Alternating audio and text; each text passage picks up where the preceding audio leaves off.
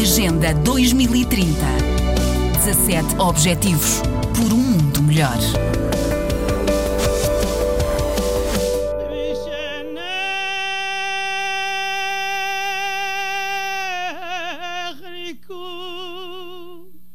A Assembleia Geral abrigou nesta segunda-feira uma cerimónia sobre o Dia Internacional em memória das vítimas do Holocausto. O evento marca os 75 anos da libertação do campo de concentração de Auschwitz-Birkenau, mantido pelo regime nazista. No Holocausto foram assassinados 6 milhões de judeus, representantes de outras minorias e dissidentes políticos. We need to name this phenomenon for what it is.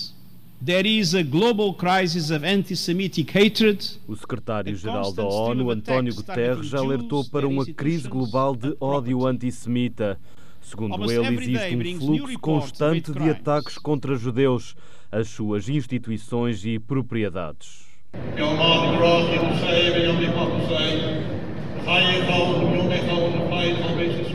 O evento começou com uma Kadish, uma prece da tradição judaica lida pelo rabino Arthur Schneier, da sinagoga Park East em Nova York. No evento discursaram também dois sobreviventes do Holocausto, Irene Shachar e Shraga Milstein. Irene Shachar lembrou a sua história e disse que estava presente para dizer que Hitler não ganhou. Shraga Milstein deixou uma mensagem para quem não acredita que o genocídio aconteceu, contando como perdeu o seu pai, a sua mãe e outros membros da sua família. O presidente da Assembleia Geral, Tijani Mohamed Bande, disse que estas lembranças energizam a consciência coletiva por uma comunidade global mais inclusiva, pacífica e harmoniosa, unida na sua diversidade.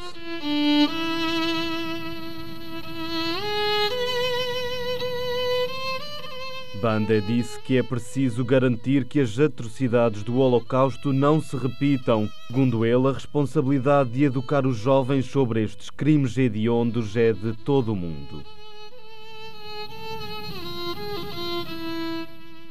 Da ONU News em Nova York, Alexandre Soares.